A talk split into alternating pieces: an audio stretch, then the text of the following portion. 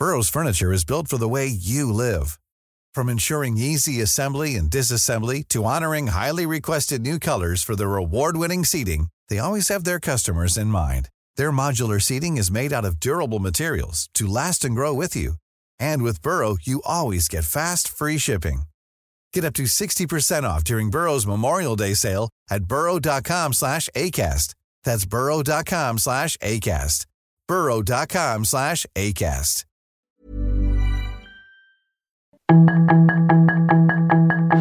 Tarde a tarde, lo que necesitas saber de forma ligera con un tono accesible.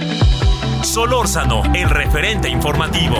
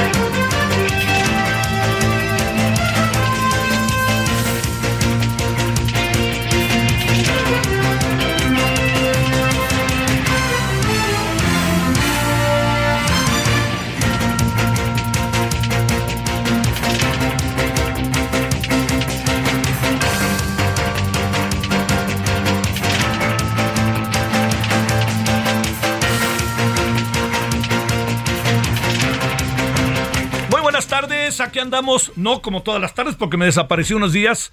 Eh, su servidor Javier Solórzano le saluda con enorme gusto, esperando que tenga un, haya tenido hasta ahora un muy buen día de día, este lunes, inicio de semana. Estamos en el 6 de marzo eh, de este 2023.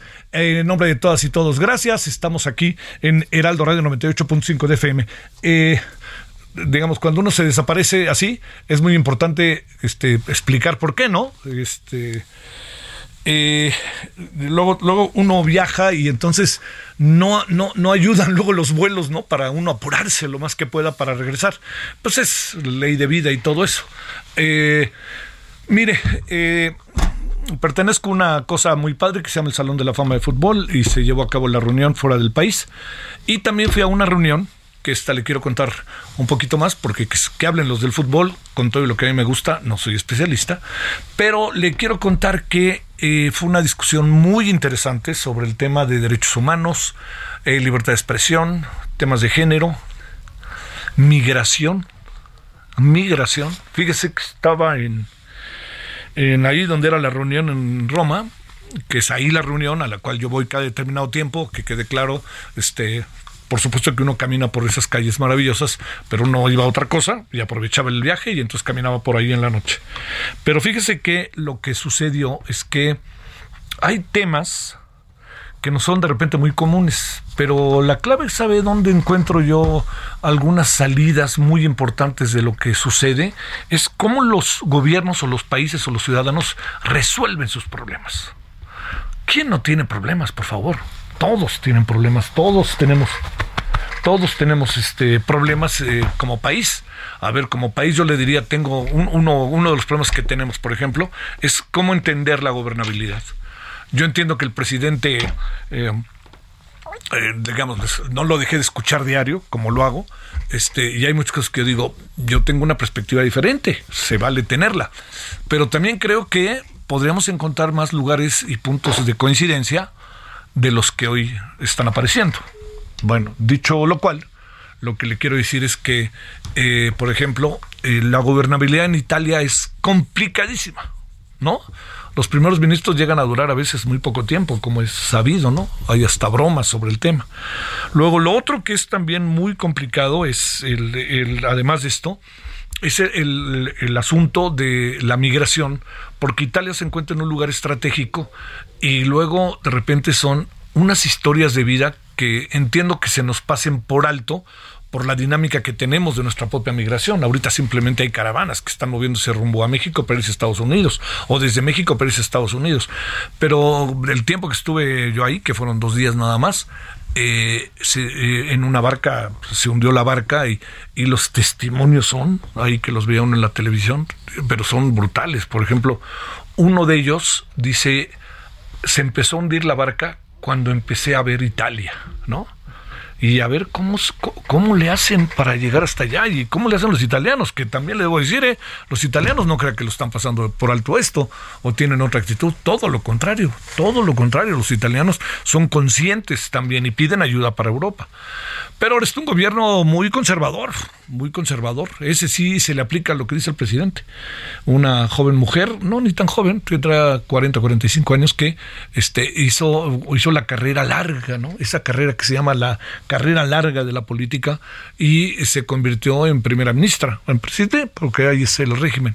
Este, y fíjese que algo muy interesante, todo lo discuten ahí en el Congreso. Está el, Congreso es, es, un, o sea, van al Congreso a discutir, el primer ministro va, a, la primera ministra va a discutir al Congreso. Ahí es donde vemos. Entonces uno se da cuenta que los, digamos, los máximos eh, ejecutivos de la nación se la pasan en el Congreso, ¿eh? Así, ahí es donde dirimen, ven y caminan. Bueno, eso por un lado que me parece de enorme relevancia, pero también ver algo que le cuento con un poquito de pues yo diría que, bueno, ya no de inquietud, ¿eh? si lo soy sincero, ya se lo cuento como parte de una situación que uno, que uno tiene que reconocer, ¿no? Fíjese que eh, lo que suele pasar es que con las primeras veces que su servidor tuvo la oportunidad de ir a estas reuniones, eh, créame, éramos como 20 o 25, 30 personas. Eh, son largas mesas y se discute y se discute. Escucha uno cómo aprende, la verdad.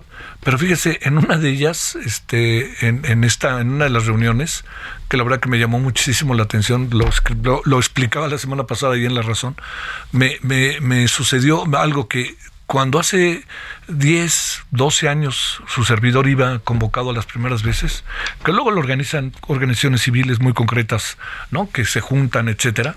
Entonces, este, uno, uno, pues uno estaba ahí uno llevaba su informe, ¿no? Y además debe ser un informe muy objetivo, ¿no? Aquí no se vale si me cae bien mal o alguien, ¿no? Y entonces últimamente ya hay muchos terrenos de interpretación, en buena medida por cómo se está dando la política en, en, algunos países, el nuestro, por ejemplo, ¿no? Eh, lo, que lo que acabó sucediendo fue que eh, yo, yo le voy a decir, lo que acabó sucediendo fue que en ese proceso de llevar a cabo todo un conjunto de, reflexiones, de miradas de las cosas, etcétera. En ese momento así, hace 10, 12 años, créame que éramos un país que, que no volteaban mucho a ver, ¿eh? lo empezaban a voltear a ver. Hoy somos un país que se merece toda la atención, ¿eh? no estoy exagerando, ¿eh? O sea, les interesa saber qué pasa, les interesa saber sobre López Obrador, les interesa saber sobre la migración y sobre todo les interesa saber sobre el tema del narcotráfico y la inseguridad. O sea, la imagen del país no es muy buena en algunas áreas. ¿eh? El tema de la seguridad, créame que es, es bastante... pesa, ¿eh? pesa se lo debo decir que pesa, y uno trata de explicar, ¿no? Este, entonces hay quien dice, bueno, ¿qué? ¿No nos conviene ir de vacaciones a México? No, pues espérenme, digo, pues, tampoco vayamos a llevar las cosas hasta el extremo del extremo, ¿no? Es igual que en muchos países del mundo, pero haga usted, haga usted verles que, que, por ejemplo, que la Ciudad de México tiene mucho más elementos de seguridad de los que este, se dice, ¿no? y luego también la otra cosa es lo, que los hoteles le dicen a los turistas cuando van pues, a lugares, ¿no? Pero, por ejemplo, la, la imagen de Acapulco es brutalmente desigual, ¿no? porque es el paraíso terrenal, es lo que usted quiera, es tan bonito, mire, pero mire, ya veo lo que pasó, que mataron, que dejaron uno colgado, y entre que las cosas son pero entre que las cosas se sobreinterpretan y entre que las cosas se exageran, acaba todo siendo muy difícil de poder ver. Bueno, todo esto se lo cuento porque eh, estos son los motivos por los cuales no estuve por acá unos días. Eh, era muy difícil incluso participar en radio porque las reuniones se alargaban o en tele. Entonces yo agradezco a mis compañeros que estuvieron en radio y en tele que me hicieron el favor estos días de estar ya ya sabe que yo casi siempre estoy, pero esto me fue muy interesante. Y sobre el Salón de la Fama, déjeme contarle, el dueño del Pachuca y de León, del grupo Pachuca, que es mi amigo, lo tengo que decir de hablar, es mi amigo, puede usted decir lo que quiera, Jesús Martínez, yo no escribo de fútbol, solo escribo de cosas así generales, ¿no? Eso es, que, hablen los del fútbol. Fíjese que, que compró con los accionistas que tiene el equipo, y hasta donde entiendo también todavía el grupo Carso tiene una parte, pero compró, es socio mayoritario del equipo de fútbol Oviedo en España. Oviedo es una ciudad que si usted vio Vicky Victoria Barcelona o no sé cómo se llama, ¿se acuerda que de Woody Allen? Este, si la vio, toda buena parte de la película se desarrolla en Oviedo, como dice Rebeca Hall. Eh, y es una ciudad bellísima, es una ciudad muy cara, pero bellísima. Woody Allen la considera una ciudad prototipo, es una gran ciudad. ¿Por qué? Porque conjunta la cultura, conjunta pues, buen comer, conjunta la seguridad. Yo creo que debe tener 200, 250 mil habitantes. Platicaba con el presidente, con el alcalde de Oviedo y decía que el principal problema para Oviedo no es que todo se sepa de Oviedo, que es una ciudad muy atractiva, sino que la gente pueda llegar. Este, si usted va a Madrid, de Madrid a Oviedo, tiene que tomar un avión o toma el AVE, que es el tren, y son cinco horas. Y también le debo decir que lo otro que sí pasa es que ahora ya está el tren, un nuevo tren, que creo que en dos años ya estará y son como dos horas y media. Entonces, este, eh, ya será más fácil ir de Madrid a Oviedo. Pero bueno, todo esto que, que, que le estoy contando tiene que ver con que eh, las cosas, en este sentido, eh, en el Salón de la Fama ha crecido de una manera verdaderamente, le diría yo, interesantísima, interesantísima. Fíjese, eh, si usted es futbolero, los que se inducen, así se llama, ese es el concepto que se utiliza, los que se inducen al Salón de la Fama, ahora de los extranjeros, que ya se retiraron, en fin, fíjese, son seis, y de los seis, cuatro jugaron en España. Estamos hablando de Rivaldo, estamos hablando de Rafa Márquez, por supuesto, estamos hablando de Cuauhtémoc Blanco, recordar que jugó en el Valladolid, y estamos jugando, hablando de Xavi Hernández. No, entonces es una cosa ahí, créame, ¿no? Este, eso dice dónde está también la mirada de periodistas, que no, no es nada más los periodistas, ellas y ellos, ¿no? Este Marion y Andrea, Adriana Monsalve y este eh, Faitelson, este Alex Gómez, eh, eh, Raúl Orbañanos, todos ellos que son los que están ahí, ¿no? Es más bien que este también están de todo el mundo. O sea, el Salón de la Fama es un salón de la fama mundial de fútbol. Entonces eso está muy padre. ¿eh? Muy padre. Ahora a ver qué pasa el año que este este año que en donde deben de ser inducidos, o sea, se hace una ceremonia como hacen en el en el béisbol y en el fútbol americano. Este no se sabe dónde va a ser la ceremonia.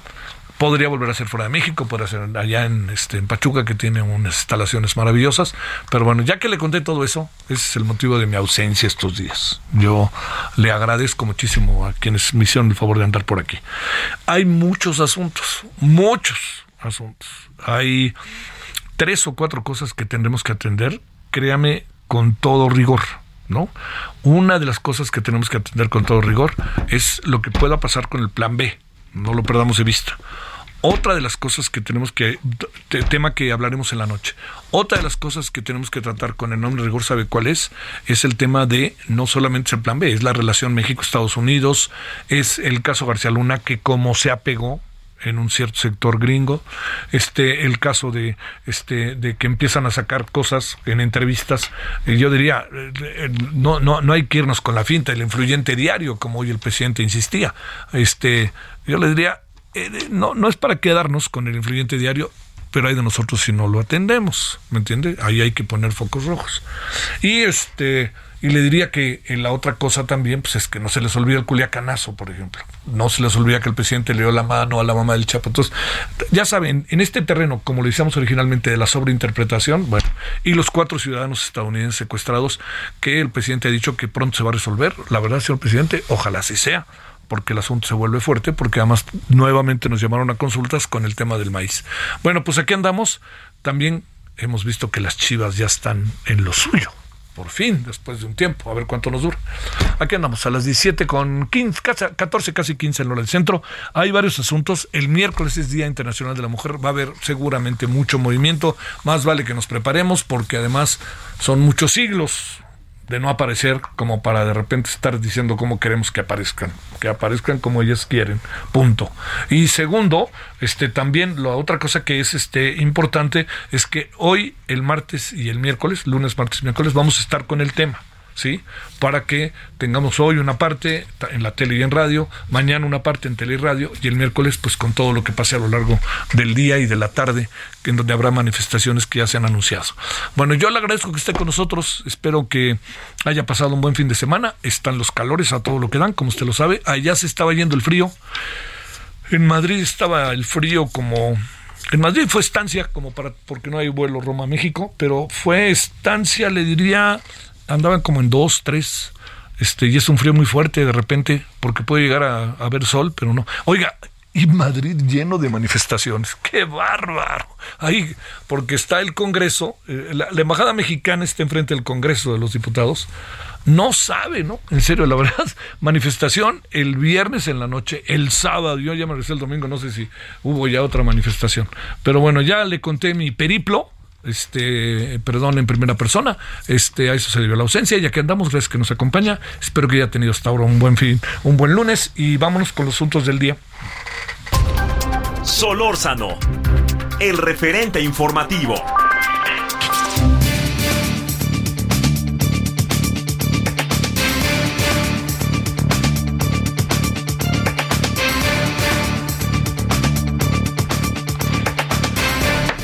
Bueno, aquí andamos agradeciéndole entonces que nos acompañe. ¿Qué le parece si entramos al tema y lo vamos adelantando del miércoles, que no será en miércoles, sino que será eh, este lunes, martes y miércoles? Le quiero agradecer a Alex Isabici, directora de movilización pública en Oxfam México. Alex, ¿cómo has estado? Gracias por tu tiempo. Buenas tardes. Hola, buenas tardes. No sé si me escuchan bien. Te escuchamos perfectamente bien. ¿Tú nos escuchas? Sí, sí, perfecto. Bueno, gracias. a ver, eh, yo diría, dentro de las muchas eh, eh, áreas, vertientes sería la palabra, que tenemos para pensar el miércoles, no solamente el miércoles, pero para ir pensando el miércoles, eh, te pregunto, el tema que, que, que yo diría es uno en el cual ha habido un incremento marcado de mujeres que están ahora en el mercado de trabajo, trabajando, etcétera. Encontramos todavía muchas diferencias eh, con los hombres. Hablo no solamente salarialmente, sino en términos de selección de personal y también hablo en términos, para decírtelo este, de manera como muy puntual, este, hablo en términos de el reconocimiento a este desarrollo laboral eh, de las mujeres y con todos los, los pequeños peros que pueden eh, eventualmente llegar a tener cuando una mujer se quiere contratar. Sí, así es. Este, nosotras, gracias por el espacio y por permitirnos este, platicar contigo de esto. Lo que nos interesa resaltar este 8 de marzo es la, la violencia laboral que se da, ¿no? En el trabajo, en el empleo en México contra las mujeres. Y por violencia laboral estamos pensando en todas las formas de violencia, no nada más acoso y hostigamiento sexual, que es como lo primero que viene a la mente y con toda razón, porque sí, 20% todavía el año pasado de las trabajadoras fueron afectadas por acoso y hostigamiento sexual en el lugar de trabajo pero sobre todo también, y esto afecta así ya a la generalidad de las mujeres trabajadoras en México, es la brecha salarial, ¿no? O sea, sí hay una diferencia. A ver, Alex, se colgó, mi querida Alex, si me hacen el favor rápidamente ahí de arreglar luego, luego nuestro camino, si me hacen el favor. Estamos hablando con Alex Isibasi y estamos hablando de lo que tiene que ver con las mujeres y el mercado de trabajo. ¿No? Este, que yo creo que en esto eh, yo le diría... Eh, no, no, te preocupes, ahí estamos, no te preocupes. Oye, yo creo que inevitablemente vamos a volver a empezar, ¿no? Este, por, para, que, para que podamos tener todo el hilo de la conversación, si no te importa. Sí, no, no hay ningún problema. Decía yo que eh, nos interesa en esta ocasión sí resaltar el tema de violencia laboral en el lugar de trabajo. Cuando hablamos de violencia laboral estamos pensando en todas las formas de violencia, no nada más acoso y hostigamiento sexual, que es este bastante importante. Todavía el año pasado 20% de las mujeres trabajadoras en México fueron afectadas por acoso y hostigamiento sexual, sino también el tema de inserción laboral y de brecha salarial, que eso sí afecta a la generalidad de las trabajadoras en México. Por brecha salarial, es decir, no hay acceso, no hay el mismo acceso a seguridad social, por ejemplo, ¿no? Las trabajadoras jornaleras agrícolas, por ejemplo, nueve de cada diez no tienen un contrato laboral y no tienen acceso a seguridad social. Lo mismo está pasando con trabajadoras del hogar y lo mismo está pasando con trabajadoras repartidoras, por ejemplo, en aplicaciones móviles. Eh, también estamos hablando de una brecha salarial en términos de ingresos, o sea, las trabajadoras repartidoras por ejemplo, eh, ganan 82 pesos de cada 100 que gana un hombre, haciendo exactamente el mismo trabajo. Entonces, este, sí hay un problema de desigualdad a nivel de salarios, sí hay un problema de acceso a las prestaciones y a la seguridad social que marca la ley en todos los casos, sí hay un problema de flexibilidad de horarios que no les permite compaginar su vida laboral con su vida familiar. Y esto es importante recalcarlo porque la inserción laboral de las mujeres también eh, depende mucho de el trabajo de cuidados que tienen a su cargo, ¿no? De la doble jornada laboral que sí se da sobre las mujeres y no tanto en los hombres. La carga de cuidados de familias, de niños, niñas, adolescentes, personas enfermas, personas con discapacidad, personas mayores, sí, sí recae sobre las familias en México principalmente y sobre las mujeres dentro de las familias. Y eso es algo que está muy invisibilizado en el mundo laboral, en el lugar de trabajo, tanto en a ver, otra vez ahí traemos un pequeño problema. Alex, a lo mejor se pierde la señal porque no se colgó esta vez. Ahí andamos todavía. O sea, no sé yo que se hubiera colgado. Es a lo que me quiero referir. Estamos hablando con Alex Isibasi, directora de movilización eh, pública, rectifico, en Oxfam, México. Y estamos hablando del tema laboral eh, lo deberíamos de hacer todos los días, pero pues ni hablar ahora se nos aparece el 8 de marzo y eso nos permite hacer un alto en el camino como fuera. Eh, ahora sí, este Alex, ¿estás ahí? Sí, sí, aquí sigo. no sé por qué se está interrumpiendo, lo siento. No te preocupes, a ver, y entonces, este, a ver, donde encontrabas también ahí en lo que corresponde a, a las dobles, este, dobles turnos laborales, ahí nos quedamos. Sí, la jornada laboral, la doble jornada laboral, ¿no? Que todo el mundo, por lo menos las mujeres, estamos muy conscientes de ella, pero que sí es invisibilizada en los lugares de trabajo y que es una realidad. Las mujeres tenemos que regresar a casa a ocuparnos de los alimentos, de la higiene, de la limpieza del hogar, de la salud, de incluso la reproducción de la cultura, ¿no? Y de la educación de los hijos, de las hijas y eso es algo que requiere trabajo, por supuesto, este, inversión en fuerza física, conocimientos, experiencia. Es decir, estoy describiendo lo que es un trabajo, básicamente, que en realidad no es remunerado ni reconocido en ningún lado. Y no ha habido la corresponsabilidad con empresas, no ha habido la corresponsabilidad con organizaciones ni con gobiernos para redistribuir esta carga de trabajos de manera que la inserción laboral para las mujeres sea más sencilla. Eso se notó durante la pandemia, que todo el mundo se recluyó, que estuvo en confinamiento, que la carga de cuidados recayó en las familias y que de repente en algunas familias sí hubo esa toma de conciencia, ¿no? De todo lo que se hacía en el hogar, además de trabajar y de cómo esta carga recaía sobre las mujeres, sigue recayendo sobre las mujeres principalmente, y también se, se reflejó a la hora de regresar al trabajo. Las, las que menos pudieron regresar al trabajo después de la pandemia, una vez que empezamos a salir de nuevo, fueron las mujeres. Oye, a ver, para cerrar, en abreviando tiempo, Alex, eh, ¿hay políticas públicas que estén enfrentando de manera, yo diría, seria, por lo menos, este, ay, ay, ay, ¿ahí me escuchas o no? Ahí estamos. Este, ¿hay, ¿Hay políticas públicas en breve? Dinos algo al respecto. Pues mira, está, sí ha habido una reforma laboral importante que sí tiene un enfoque de género que hay que reconocer. Sin embargo, yo creo que sí falta mucho por hacer. Ahorita en Senado se está trabajando la, la construcción de un sistema nacional de cuidados que tomaría en cuenta esta problemática y que debemos de eh, seguir, ¿no? Que debemos de, de, de apoyar y de participar como ciudadanía también para que sea un sistema que realmente responda a las necesidades de las mujeres trabajadoras en México. Pero salvo por las reformas laborales que hemos tenido últimamente, en la cual ya hay libertad sindical, en la cual sí se toman en cuenta permisos de paternidad, por ejemplo, pues no ha habido no ha habido más. Le seguiremos si te parece, Alex, y muchas gracias que estuviste con nosotros. No, al contrario, gracias a ustedes. Pausa. El referente informativo regresa luego de una pausa.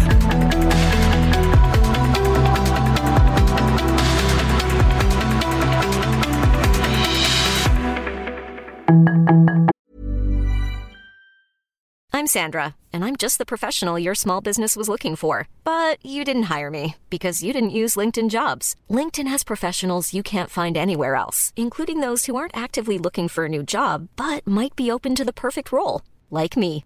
In a given month, over 70% of LinkedIn users don't visit other leading job sites. So if you're not looking on LinkedIn, you'll miss out on great candidates like Sandra. Start hiring professionals like a professional. Post your free job on linkedin.com/people today. Estamos de regreso con el referente informativo.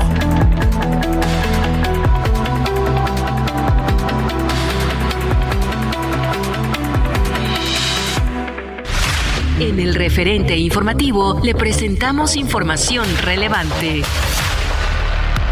El gobernador de Michoacán, Alfredo Ramírez Bedoya, consideró que el trabajo que realiza Claudia Sheinbaum Pardo al frente del gobierno de la Ciudad de México es ejemplo nacional y para Michoacán. Al inaugurar la conferencia magistral Políticas de Gobierno al Servicio del Pueblo, que impartió la jefa de gobierno capitalino, el gobernador de Michoacán destacó la participación de Claudia Sheinbaum en la conformación del Movimiento de Regeneración Nacional.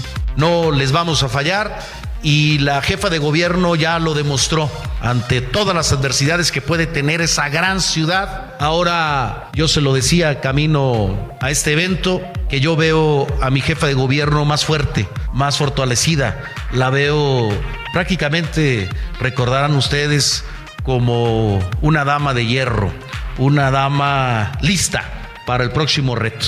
Y vas a contar conmigo, amiga, vas a contar con Michoacán. Secuestran a cuatro estadounidenses en Tamaulipas. FBI ofrece recompensa de 50 mil dólares por cuatro estadounidenses secuestrados en Matamoros.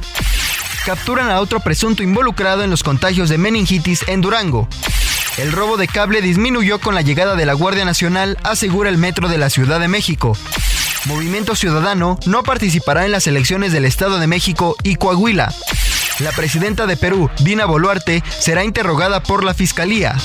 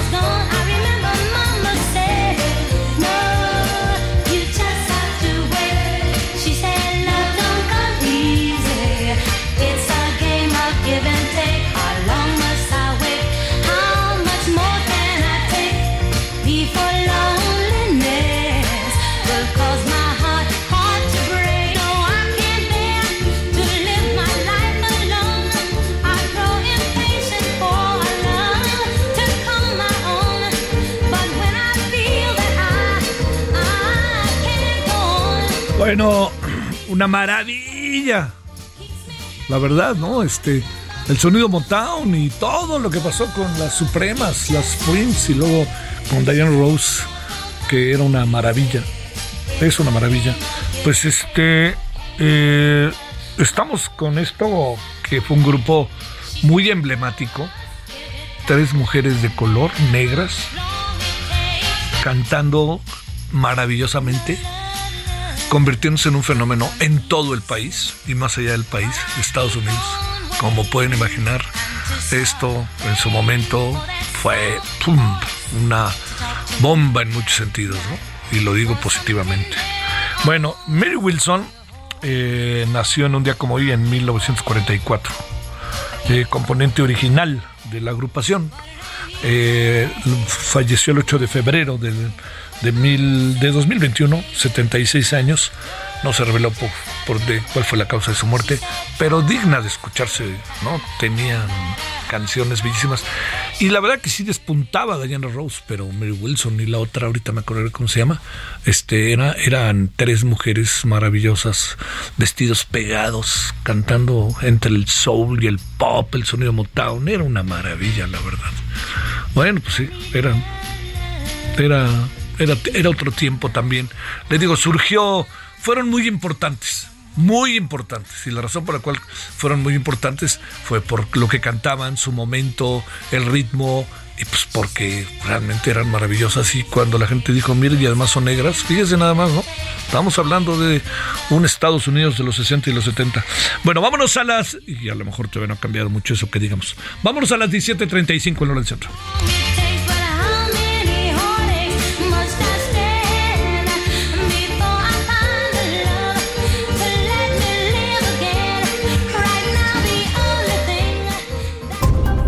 Solórzano, el referente informativo.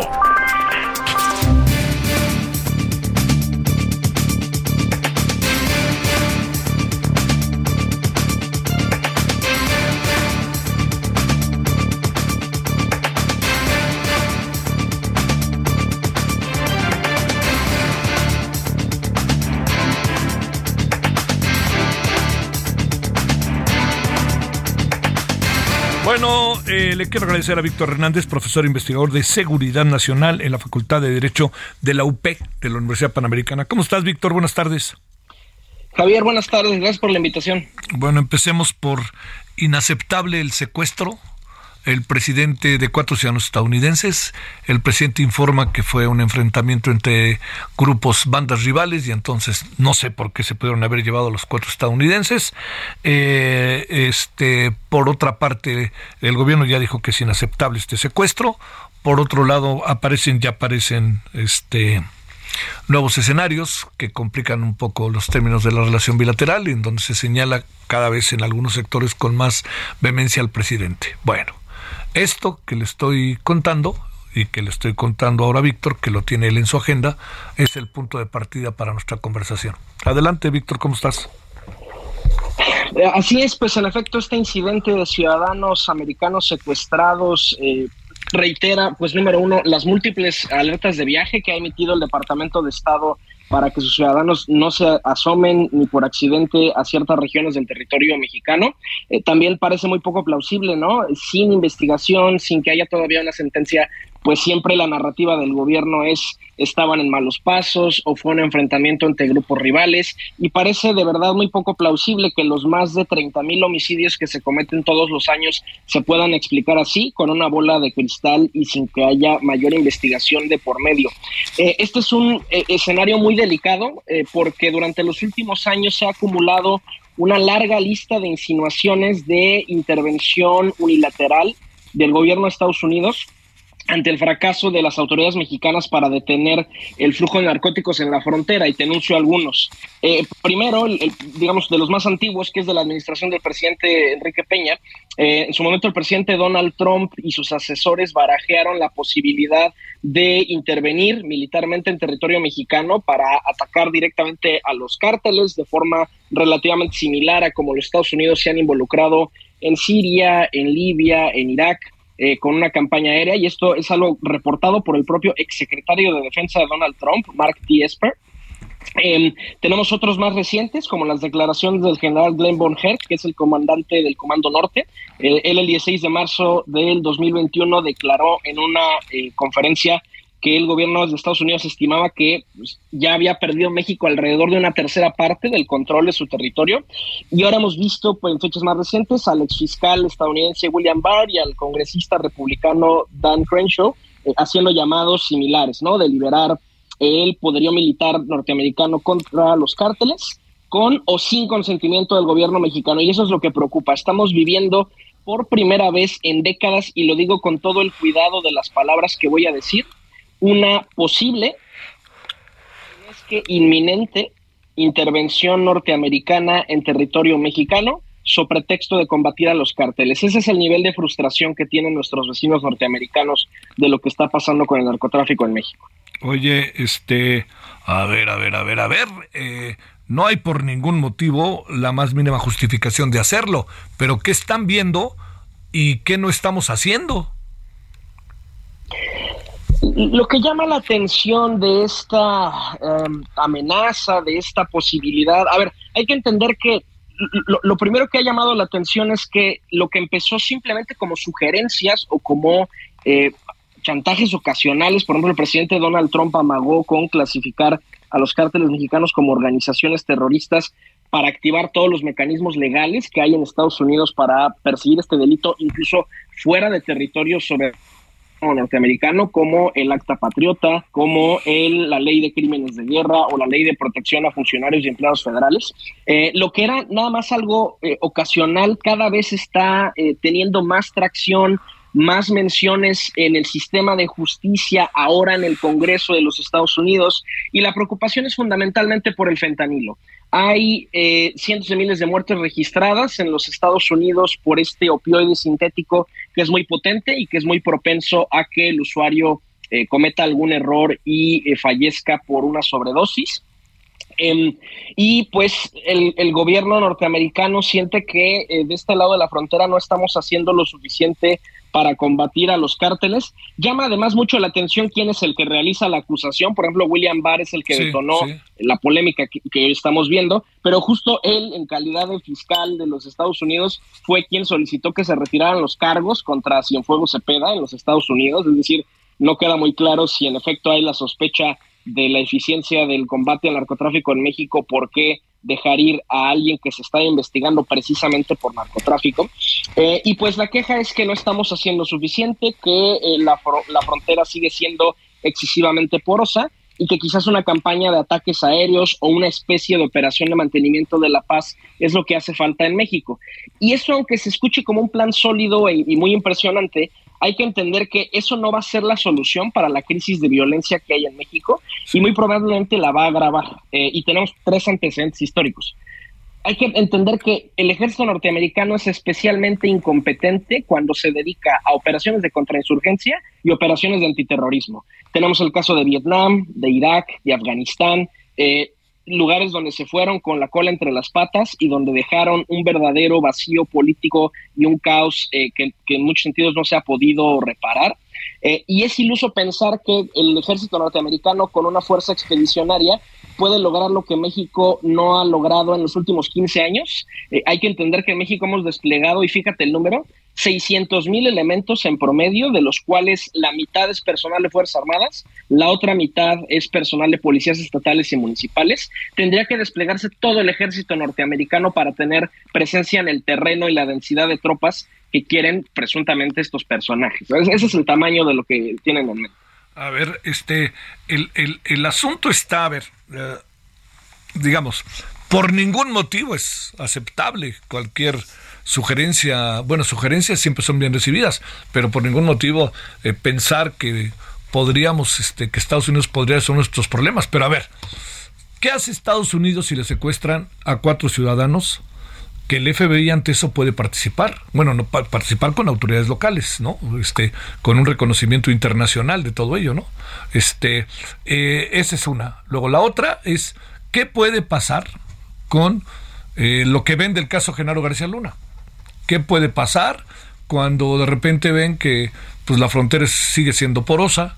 ¿Qué, qué digamos, cómo, resolver el entuerto que no se va a resolver, ¿eh? Pero ¿cómo atemperar el entuerto, Víctor?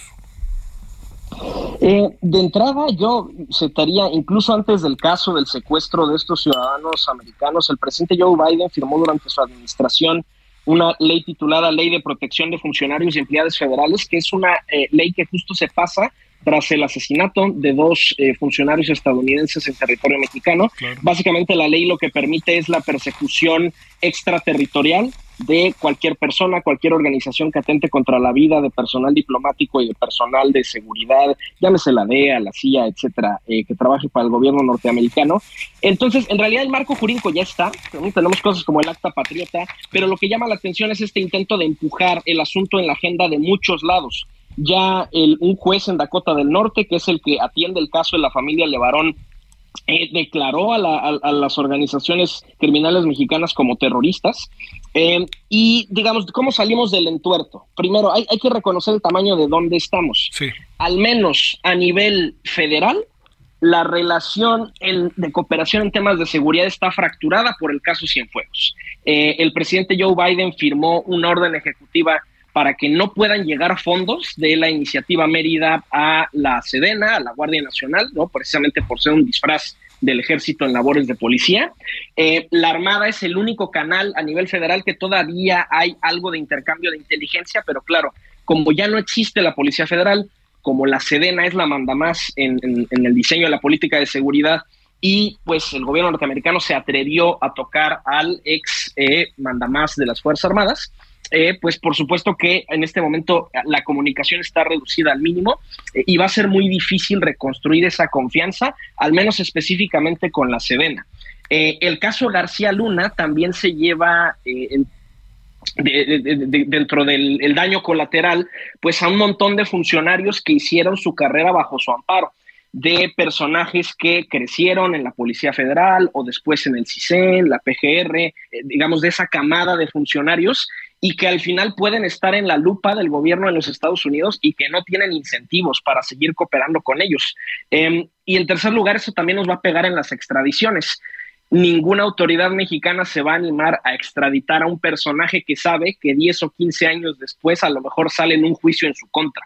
Eh, y más con, con, lo que pasó en el caso García Luna, ¿no? Que pues en realidad no hubo evidencia documental, todo fueron testimonios, todos fueron eh, pues, testimonios de oídas de, de, personajes convictos por otros delitos.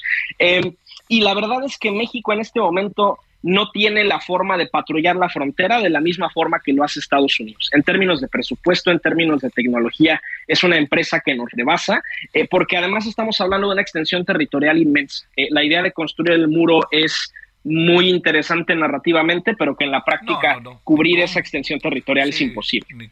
Sí, sí. ¿Qué va a pasar? ¿Qué tal si no aparecen o aparecen muertos los ciudadanos estadounidenses que por supuesto no lo decíamos por ningún motivo? Hay un historial eh, frecuente en los Estados Unidos ¿no? de secuestros o de desapariciones eh, de ciudadanos norteamericanos en regiones como Irán, en regiones como Corea del Norte, donde ha sido justo la acción de las familias la que moviliza a todo el Estado eh, americano para tomar decisiones.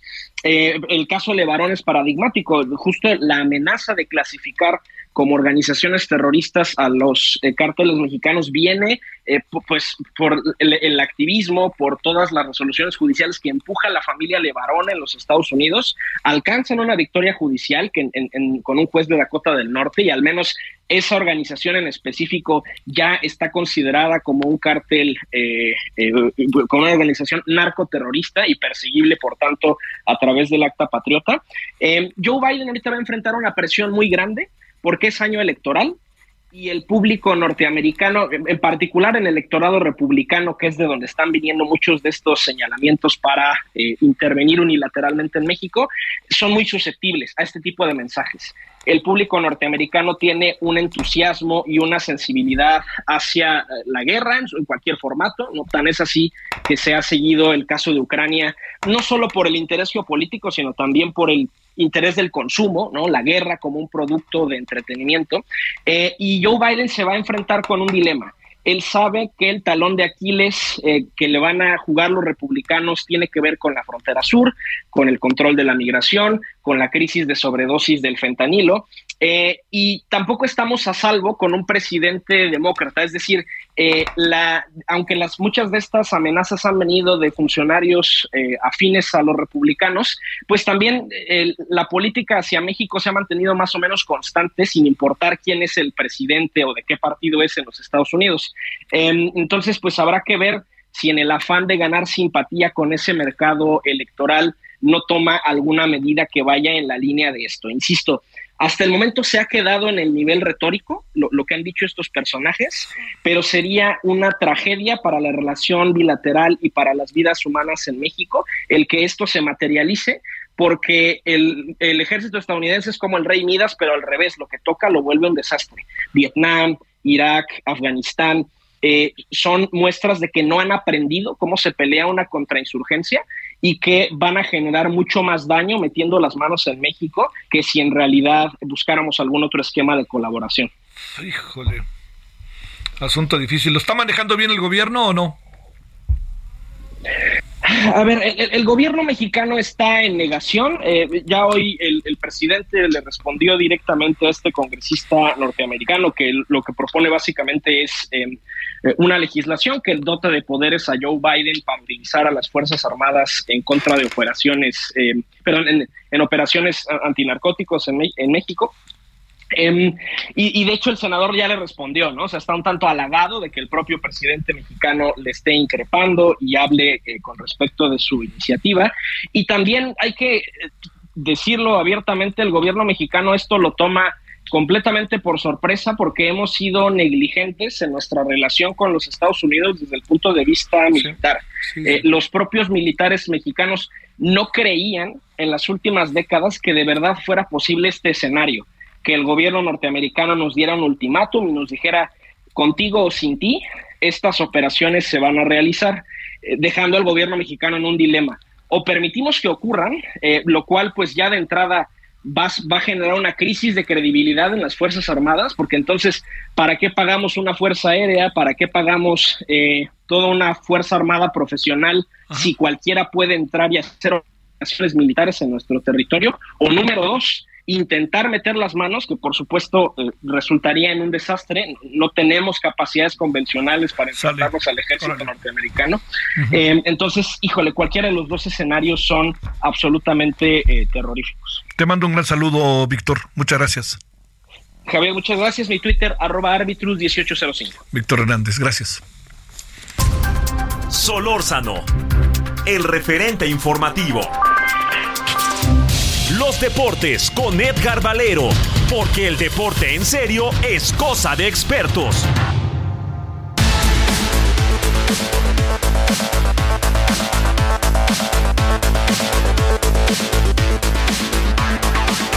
Bueno, vámonos con Edgar Valero. Mi querido Edgar, ¿cómo has estado? ¿Qué pasó el fin de semana?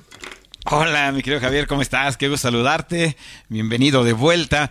Bueno, pues eh, pasó, mi querido Javier, que los proyectos eh, aparentemente no caminan. Eh, el Tuca Ferretti, que finalmente debutó el viernes en la noche, 90 minutos completos. Eh, se quedó literalmente viendo a Memo Vázquez y viendo a Joaquín Moreno preguntándose qué podían hacer cuando llevan perdiendo 3 a 1 con el Mazatlán de Rubén Omar Romano, luego de que empezaron ganando el partido.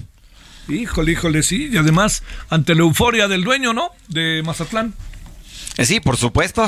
Además, eh, pero fíjate que, por ejemplo, se ve la mano de Romano que no solamente ya hizo que su equipo anote, sino que había conseguido un empate, ahora consigue una victoria y vaya la victoria.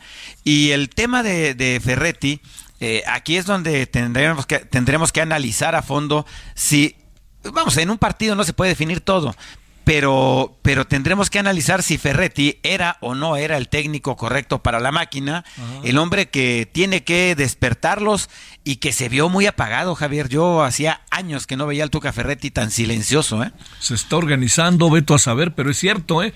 Oye, lo que parece ser un cuanto tanto una realidad, no quiero adelantar vísperas, son las chivas, ¿eh? Sí, mira, ¿te acuerdas que lo platicamos desde el principio de la temporada? Eh, que había que darle tiempo. Paunovic ha venido haciéndole muchos movimientos a la alineación del Guadalajara, pero al final de cuentas en este momento es el equipo más caliente de la liga. Son cuatro victorias consecutivas, ya son siete partidos sin derrota y está en el subliderato general empatado con Tigres. Eh, estas Chivas, eh, mira, había quien decía que no estaba el equipo ni para el repechaje y otros que dicen que han ganado puntos que no merecen. Eh, Javier, pues merecidos o no, el Guadalajara está ahí y, y, cada día se nota como un cuadro más sólido y puede ser uno de los grandes protagonistas de esta temporada. Ya lo está empezando a hacer. Bueno, además jugando bien, ¿no? Además, jugando cada vez mejor, insisto, eh, a pesar de tantos cambios que ha hecho Paunovic con el equipo.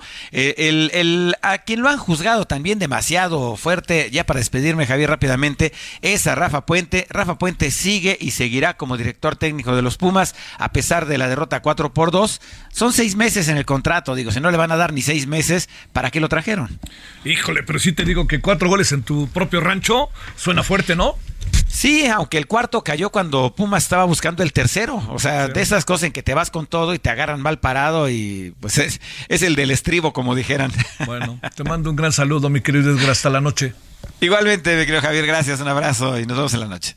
Muy en breve le cuento la, el fallecimiento de un gran personaje que tuve oportunidad de conocer y hablar con él muchas veces, el historiador Enrique Florescano, escritor brillante. Eh, estamos perdiendo a uno de nuestros grandes pensadores críticos, críticos y analíticos. ¿eh? Descanse en paz, querido Enrique. Adiós. Hasta aquí Solórzano, el referente informativo.